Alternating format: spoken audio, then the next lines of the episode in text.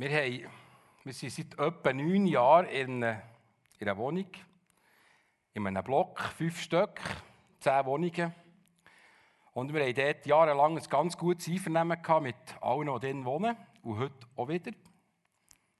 Dass das jetzt gerade klar ist. Aber dazwischen, vor einigen Jahren, ist unsere Nachbarin, die dann vis à vis gelebt ist, in ein Altersheim gegangen und dann ist jemand Neues gekommen. Ein ähm, Ehepaar. Und ich glaube, ich darf sagen, auch im Nachgang, das ist eine Zeit geworden, die für meine Frau vor allem, aber auch für uns als Familie, auch für mich eine der schlimmsten war, die wir je erlebt haben.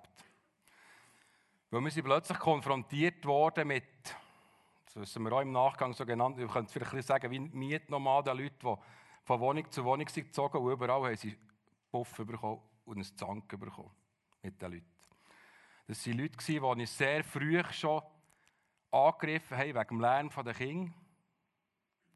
Wegen jedem Lärm und generell und überhaupt. Und es war sehr schwierig. Und dann bin ich auch mal, oder hat man sich ein bisschen mit dem auseinandergesetzt, was, was gibt es eigentlich für Recht? Wie ist das eigentlich geregelt in der Schweiz, so wegen Ruhestörung oder nicht Ruhestörung? Oder was ist da so eine Sache? Also grundsätzlich, für die, die sich noch nie mit dem auseinandergesetzt haben, weil sie vielleicht keine Nachbarn haben oder die sind weit weg, werktags zwischen 12 und 13 Uhr, dann muss man, muss man still sein. Also das heisst, es ist die sogenannte Mittagspause, dann sollte man vielleicht nicht die Kinder rauslassen, Viertel vor eins, dass sie umspielen wie verrückt, als Beispiel und so weiter und so fort. Das ist uns ja erst dann bewusst worden, als man plötzlich damit ist konfrontiert wurde. Oder die Nachtruhe werktags ab 20 Uhr oder 22 Uhr bis morgens 6 oder 7 Uhr. Und übrigens Samstag, Sonntag der ganze Tag. Und dann ist in diesem Portal dort, wo man sich informieren kann, steht dann nachher, was gilt eigentlich als Ruhestörung. Und dann steht die Lernbestimmung, wenn leider auch etwas schwammig formuliert, sind in den Schweizer Gesetzbüchern festgehalten. Wisst ihr was? Zum Glück ist es leider schwammig formuliert. Aber es gibt eben Leute, für die ist es eben leider schwammig formuliert. Du hast einmal gesagt, ich bin ein Schneider, ich tue lieber aus der Freiheit aus ein Gesetz einhalten, als aus dem Müssen raus. Ich, muss es, ich, ich habe gerne, wenn wir noch gesunden Menschenverstand haben und uns aufeinander zukommen. Aber es gibt Leute, die gerne alles geregelt haben. Und dann sind wir konfrontiert worden damit, dass wir offenbar zu laut sind. Und was der Kinderlärm, zum Beispiel das Kind rennt in der Nacht, das gilt nicht darum, das ist ein natürliches Bedürfnis. Aber es ist eben leider in diesem Gesetz nicht geregelt, dass ein Kind erbrechen kann und dann müsst ihr heute die Badwanne ein bisschen Wasser rauslassen, dass das Kind abspritzen kann. Das ist dann eben Lärm, der zum Teil eben nicht erlaubt sein sollte. Ja, das haben wir alles erlebt, dass daraus ein Konflikt gehen kann. Philipp hat es vorhin auch gesagt, wenn fährt die Woche an? Wenn? Das wäre gern und gut, wenn wir alles möglichst geregelt haben. Und das geregelt sein, das kennen wir auch, oder werden wir heute auch sehen, im Zusammenhang mit dem Sabbat. Das ist ein Sabbat, in der Zeit von dieser Geschichte, die wir nicht zusammen anschauen, zur Zeit von Jesus, ein ganz klar geregelter, geregelter Tag war, wo vor allem für die Theologen, die gelehrten Leute ganz klar ist, was man dann macht und was man nicht machen sollte. In dieser Haltung von was muss man einhalten, wie soll es sein, mit dieser Haltung haben sie Jesus konfrontiert. Und wir haben es vorhin schon gehört, heute geht es um Barmherzigkeit im Sabbat. Heute werden wir quasi wie können, der Sabbat und das Gesetz dahinter versus Barmherzigkeit Gottes. Was zählt? Was ist richtig? Wo ist es überhaupt ein Gegeneinander? Und um was geht es wirklich, wenn wir von Sabbat, von Ruhe reden? Auch im Zusammenhang mit Barmherzigkeit. Und es gibt eine äh, spannende Geschichte in Matthäus 12, die ich heute mit euch zusammen anschauen möchte. Einige kennen die vielleicht schon. Zu der Zeit ging Jesus an einem Sabbat mit seinen Jüngern durch die Getreidefelder. Die Jünger waren hungrig und fingen an, Ähren abzureißen, um die Körner zu essen. Als die Pharisäer das sahen, beschwerten sie sich bei Jesus. sieh dir das an, was deine Jünger da machen, ist am Sabbat doch gar nicht erlaubt.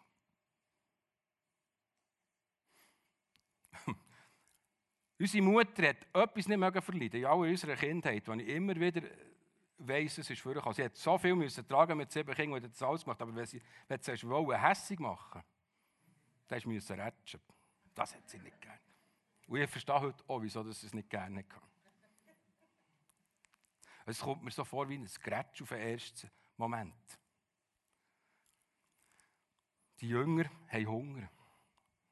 Und haben je einen Sabbat. Und die Pharisäer die sehen, dass die Körnchen vom Getreidefeld nehmen. Und wisst ihr, das ist noch das Lustige, es ist nicht einmal das Thema, dass die das vielleicht von einem Bauern nehmen, der gar nicht ihr Ding ist.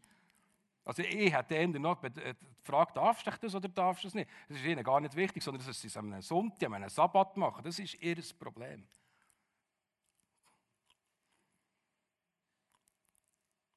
Und wisst ihr, dass hier vorkommt, das ist nicht einmal so eine sehr theologische Frage, die hier die Pharisäer Jesus stellen sondern es ist die Haltung dahinter, die sie zu dieser Frage bewegt, die wir kritisch müssen anschauen müssen.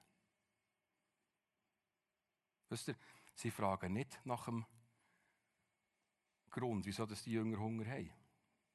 Was sie vielleicht in den letzten Tagen erlebt haben oder in den letzten Stunden. Das interessiert sie nicht, weil sie kennen das Thema Hunger nicht. Wir kommen vielleicht nachher noch ein bisschen zurück. Sie haben eine andere Art von Leben gehabt. Es hat sie nicht interessiert, in welcher Situation dass, die, dass der Moment entsteht. Sie haben nur etwas gesehen, was sie nach ihrem Verständnis nicht hätte dürfen sein. Und das prangern sie an. Es ist die Haltung, auf jemanden herzuschauen und zu sagen, aha, hast du gesehen? Und wisst ihr, das ist nicht nur eine Sache der Pharisäer, da kann ich bei mir selber auch schon heranschauen, wie schnell dass ich irgendwo vielleicht einmal in eine verurteilende Haltung gegenüber jemandem komme, ohne zu sehen, was dahinter ist. Wie schnell tut man manchmal vielleicht jemanden schubladisieren, ohne dass man dahinter gesehen Ich arbeite seit über 20 Jahren zum allergrößten Teil mit Leuten zusammen, die einen Migrationshintergrund haben. Und ich habe schon Menschen, Mitarbeiter von mir, bei mir im Büro gehabt, die unter Tränen erzählt wie es für sie nicht möglich ist, eine Wohnung zu finden, weil sie einfach den falschen Nachnamen haben. Und sonst haben sie nichts falsch gemacht. Wie schnell ist man irgendwo in einem Urteil und hat jemand so schubladisiert und denkt vielleicht, äh, da bin ich vielleicht vorsichtig. Das ist nur ein Beispiel. Wie schnell stellen wir etwas fest und denken, wo ist der heute Morgen? Oder der meldet sich nicht. Oder was auch immer. Und die denken, oh, das sollte nicht und Zeug und Sachen. Und vergessen vielleicht manchmal zu wissen oder zu hinterfragen, was denn dort los ist. Oder was ist die Geschichte dahinter. Was die Pharisäer hier machen, ist herzlos. Sie prangern an, ohne zu wissen, was der Grund ist, wieso die Jünger so Hunger haben. Für sie ist das Gesetz wichtig. Und es ist ganz spannend, zu schauen, wie Jesus darauf reagiert. Aber Jesus antwortete ihnen, habt ihr denn nicht gelesen, was König David tat, als er und seine Männer hungrig waren?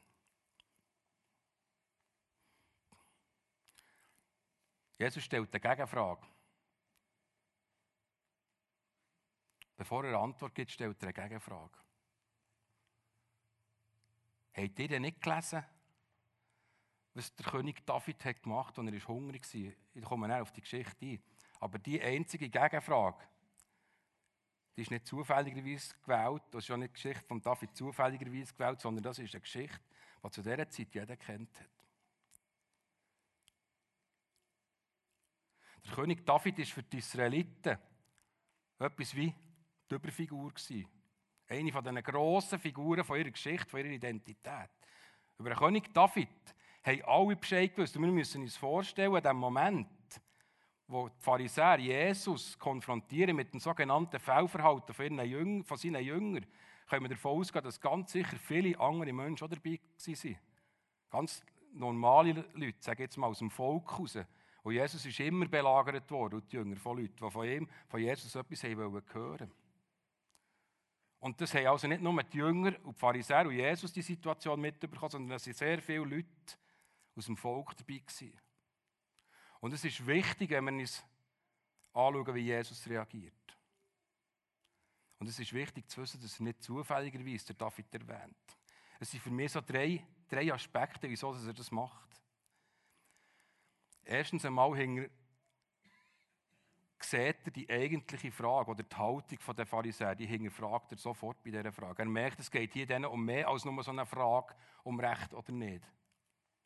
Er merkt, dass es hier darum geht, dass sie sich damit ein bisschen erheben wollen, sich wichtig machen Vielleicht bewusst oder unbewusst.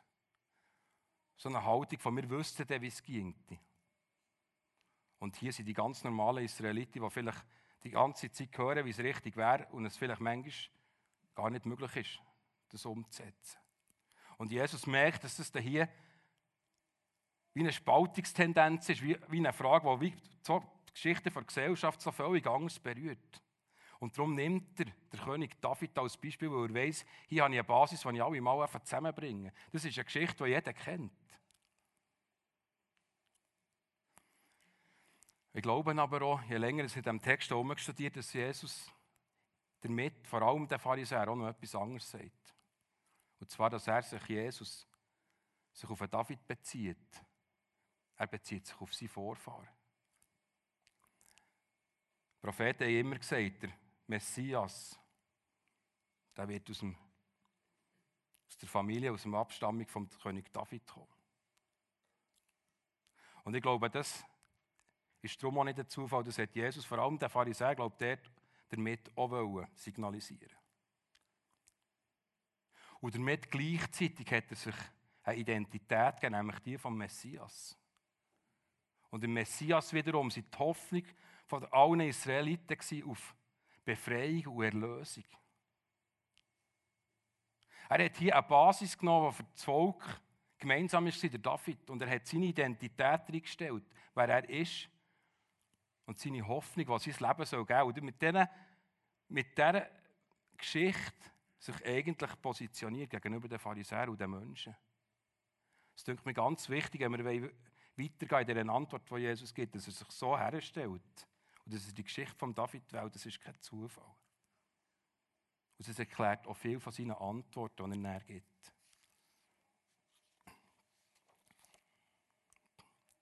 Aber Jesus antwortete ihnen, habt ihr denn nicht gelesen, was König David tat, als er und seine Männer hungrig waren?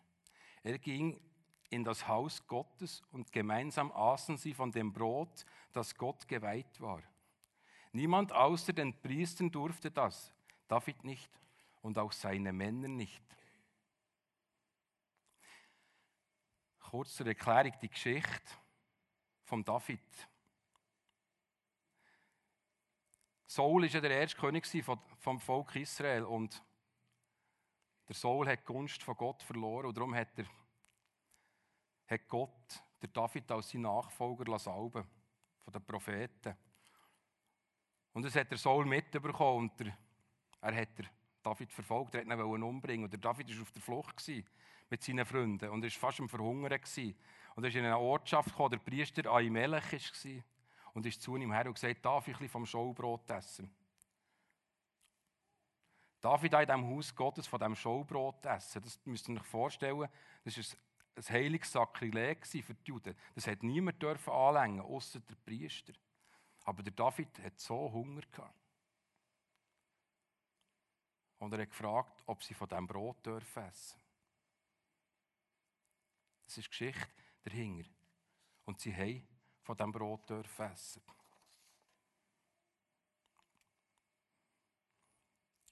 Jesus geht fahrt weiter mit seiner Antwort. Habt ihr nicht außerdem im Gesetz gelesen, dass die Priester auch am Sabbat im Tempel Dienst tun und so die Sabbatvorschriften übertreten? Trotzdem sind sie frei von Schuld. Und ich sage euch, hier geht es um etwas Größeres als den Tempel. Es heißt, wenn jemand barmherzig ist, so ist mir das lieber als irgendwelche Opfer und Gaben. Und jetzt kommt's. Und hättet ihr verstanden, was das bedeutet, dann würdet ihr nicht Unschuldige verurteilen. Seht ihr, der Pharisäer. Denen, die eigentlich die Schriften so gut kennen wie niemand. Denen sagt er, hättet ihr verstanden, was das bedeutet? In anderen Worten, hättet ihr verstanden, was ihr die ganze Zeit leset, dann würdet ihr so eine Frage, so eine Diskussion nicht anfangen. Jesus erwähnt der David, der das Opferbrot hat gegessen und es ist ihm nichts passiert. In Not. Er erwähnt aber auch etwas. Er erwähnt Priester, also auch Theologen, die Dienst machen am Sabbat, wo eigentlich die Pharisäer davon ausgehen, dass am Sabbat arbeitet niemand. Und damit spiegelt er sich und sagt, schaut, es geht ja irgendetwas geht ja nicht auf. Wieso arbeiten denn die, dürfen denn die? Wieso passiert denn nichts? Nein, es passiert noch nichts. Das sind die Pharisäer, die das Gefühl haben, am Sonntag darf niemand nichts machen. Also das heisst, dort die Jünger, wieso tun die? Und gleichzeitig sagt Jesus, aber von euren Leuten wird ja auch geschafft am Sabbat. Und wir merken, wenn Vater meint, ja, das ist die Diskussion von vorhin, ja, was machen wir jetzt? Was gilt, was gilt nicht? Was stimmt, was stimmt nicht? Und vielleicht die, die vielleicht mehr auf der logischen Seite funktionieren und nicht so sehr auf der emotionalen Seite, die stellen sich jetzt vielleicht die Frage, ja, argumentiert hier Jesus rein aus einer, aus einer Emotion heraus, dass er, das, dass er sich wehrt?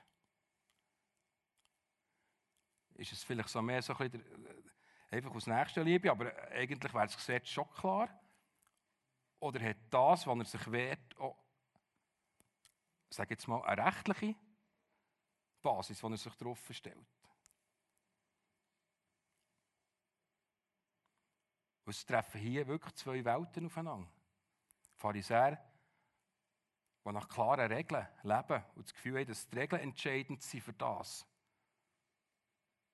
was wir von Gott empfangen können. Und hier ist Jesus, der sagt, stopp, stopp, stopp. Barmherzigkeit ist mir viel, viel wichtiger als ein perfektes Leben.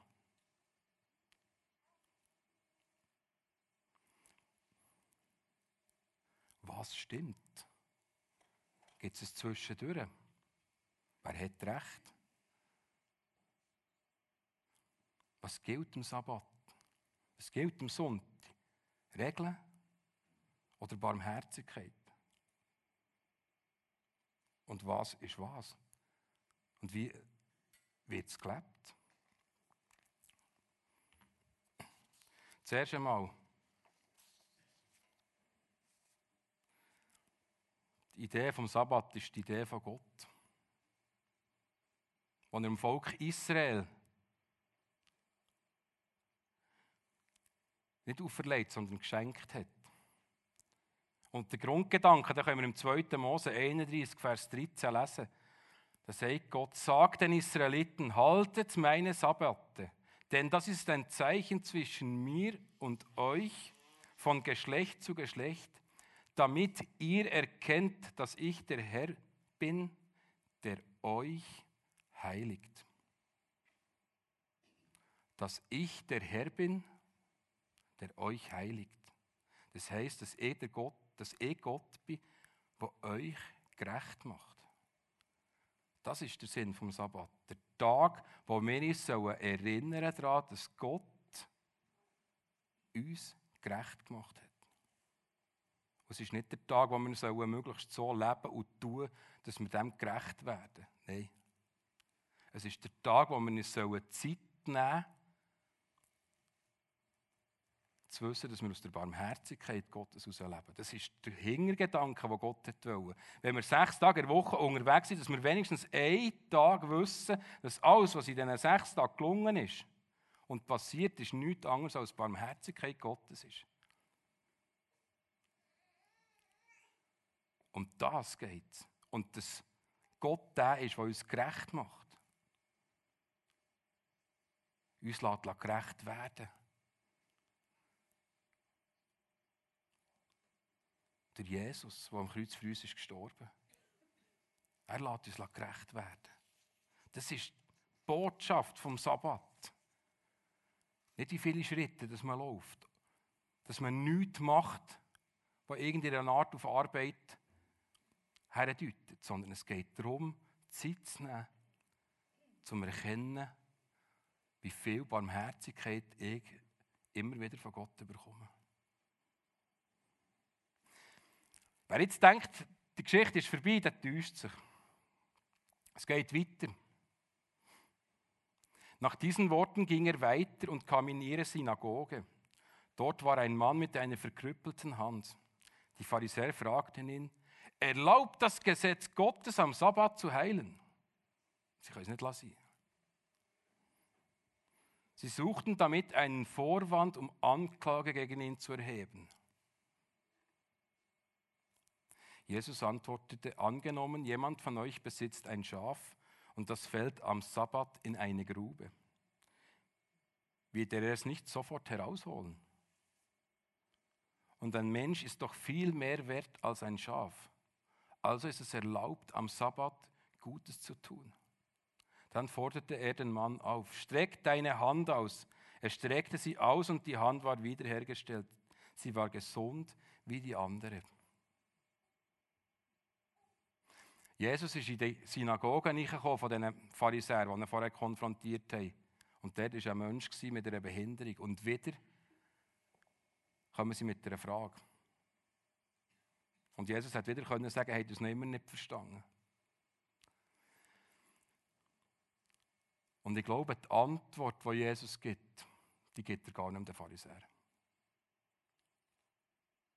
Sondern die Antwort, die er gibt, die gibt er in erster Linie den Menschen, die dort sind wo er hat vom Schaf. Und wisst ihr, wir müssen das auch immer im Kontext von dieser Situation dann sehen. Ein Schaf ist für Menschen zu dieser Zeit etwas ganz, ganz, ganz Wichtiges gewesen. Das ist etwas Überlebenswichtiges für viele Familien. Vielleicht eins, zwei Schafe zu haben, was er versorgt hat mit Milch, mit Wolle. Wenn es wieder mal ein Junges hat gegeben, dann vielleicht auch mal mit Fleisch. Es ist etwas ganz elementar Wichtiges für sehr viele Menschen von dieser Zeit ein Schaf oder ein Rind zu haben. Es war nicht für die Menschen einfach so klar, dass man sechs Tage arbeiten um sieben Tage leben konnte. Sondern die meisten Menschen die jeden Tag müssen schauen, dass sie über die Runde kommen. Und stellt euch mal vor, Menschen sind da, die wissen um, um, um die Schwere von ihrem Leben und gleichzeitig sind da geistliche Leute da, die ihnen sagen, was sie aber eigentlich machen sollten am Tag X, also am Sabbat. Und die wissen, ich komme nicht, wie soll ich das unter einen Hut bringen? Ich bringe es nicht her. Und das weiß Jesus, wenn er die Antwort gibt. Und die Antwort ist, ist nimmt er die Menschen in Schutz, er sagt, und nimmt das Beispiel von dem Schaf. Und er nimmt den Menschen dort die Last von Schulter und sagt, wisst ihr, ich weiß schon, was es geht. Ich weiß schon, was es geht. Das Schaf, wenn das runtergeht irgendwo, dann würde es jeder retten. Und übrigens ist so das Bild, das Jesus viel von sich als guten Hirt braucht. Das Schaf, das verloren geht und er hinten nachläuft. Jesus würde am Sabbat das Schaf suchen.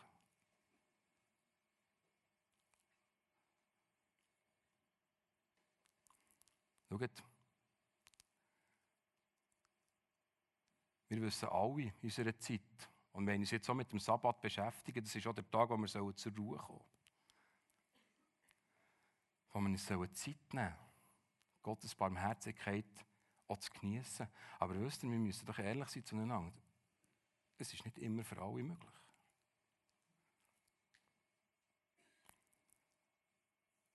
Schaut, eine alleinerziehende Person, wie soll die manchmal jeden sechs Tage sicher ruhen? Vielleicht geht es schlicht nicht.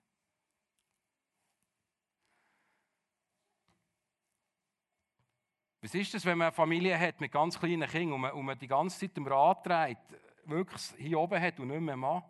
Und vielleicht manchmal einfach in den Momenten, wo man Zeit hat, einfach schlaft und vielleicht nicht so viele Gedanken der Barmherzigkeit kann, kann, kann haben, sondern man geht, lebt einfach verhangen ins Maul.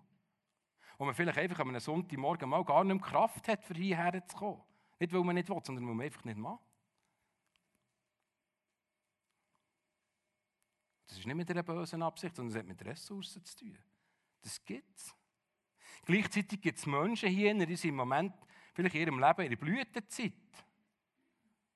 Die haben so viel Zeit, wie sie noch nie hatten. Vielleicht auch so viele Ressourcen, so viel Geld zum Beispiel, wie sie noch nie hatten. Ihnen geht es gut. Und die wiederum, die haben die Möglichkeit, den Tag und die Zeit sich zu nehmen. Ganz bewusst. Die haben die Ressourcen, für das zu machen. Die Frage ist, ob man es dort tut. Und die Gegenfrage ist dort, wo man nicht Zeit hat, ob man vielleicht die Hilfe, die man überkommt, annimmt. Schaut, ich möchte euch zum Schluss eine Geschichte erzählen von einer Frau, die, die wir Kind ganz klein hatten. Ganz genau gewusst, wo wir drinnen sind. Ohne, dass sie gross hat müssen mit uns reden, sondern die hat es gesehen, die hat es beobachtet, die hat gesehen, wie die im, im Schwimmen sind, im, im Straucheln sind, im Kämpfen sind, wie sich müde sind und, und äh, irgendwo am Limit laufen. Und die Frau, die hat sich nicht gefragt, was machen die zwei falsch. Sondern die Frau ist während einer längeren Zeit jeden Sonntag unser Kind holen.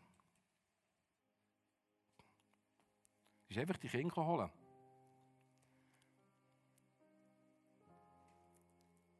Sie dann wieder bringen, nicht mit noch Kaffee und Zeug, sondern sie hat gesagt, nein, ich komme und bringe sie wieder, es soll die Entlastung sein. 20 Jahre vorher war es die gleiche Situation.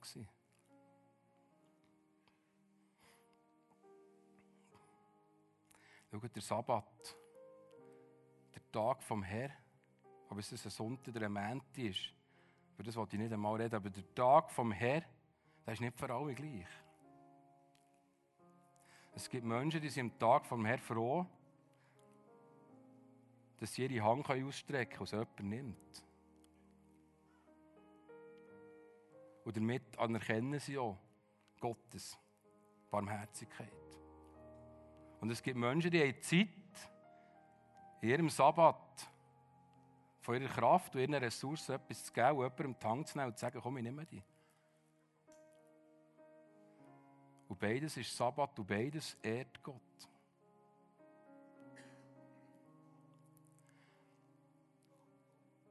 Sabbat ist ein Tag der Barmherzigkeit.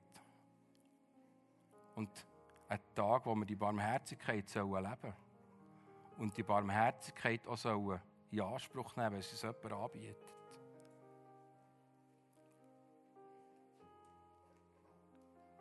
Schaut, wir sind angewiesen aufeinander. Wir sind alle immer wieder an anderen Punkten vom Leben. Der und dort, was er hingeht. Und andere dort, wo sie fast nicht wissen, wie. Den Unterschied machen wir dem, dass wir uns gegenseitig tragen. Das ist Sabbat. Das ist Barmherzigkeit. Zu erinnern, dass alles aus Gott kommt. Und dass Gott vielleicht heute mir sagt, jetzt gebe ich eine Zeit, die ich habe und eine Möglichkeit für jemanden, wo ich schon lange weiß, dass es wahrscheinlich froh wäre. Und jetzt mache ich es. Und jemand, der gerne sagt, nein, nein, es ist alles gut, wie jemand fragt, und mal vielleicht hersteht und sagt, nein, es ist nicht alles gut, und ich brauche dir gerne Hilfe. Ich würde mal doch gerne das Angebot in Anspruch nehmen, nicht stolz sein.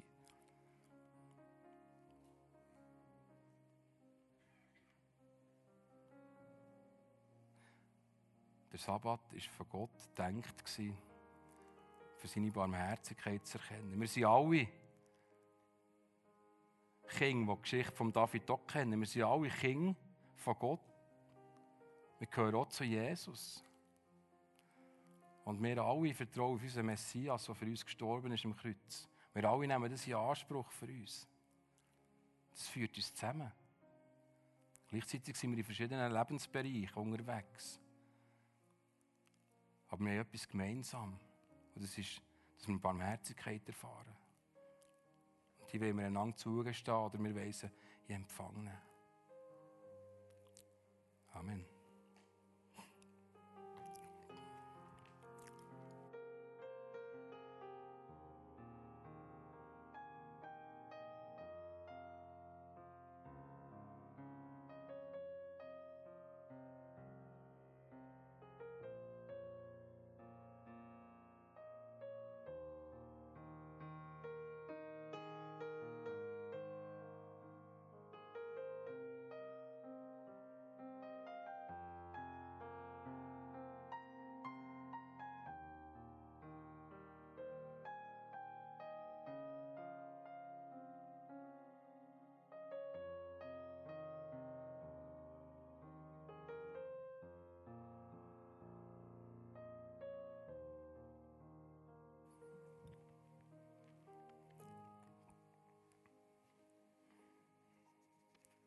Ich möchte noch gerne mit euch beten.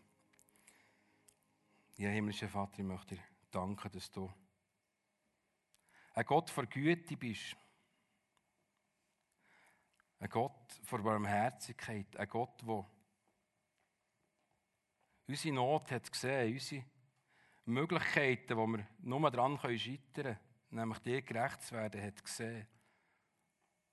Und wo uns die Sohn geschickt hat, dass Jesus am Kreuz für uns, für unsere Schuld ist gestorben und uns gerecht gemacht hat vor Gott.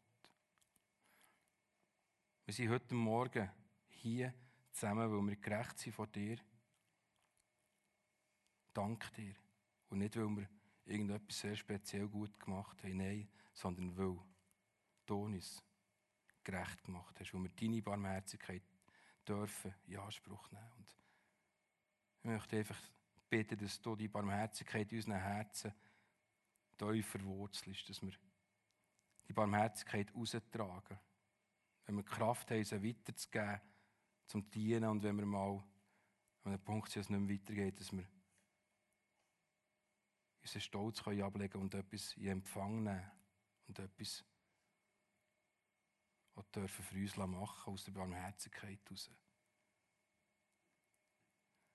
Danke, dass wir dürfen wissen, dass du unser Gott bist, dass du mit uns bist und lass uns einfach die Barmherzigkeit nicht vergessen. Amen.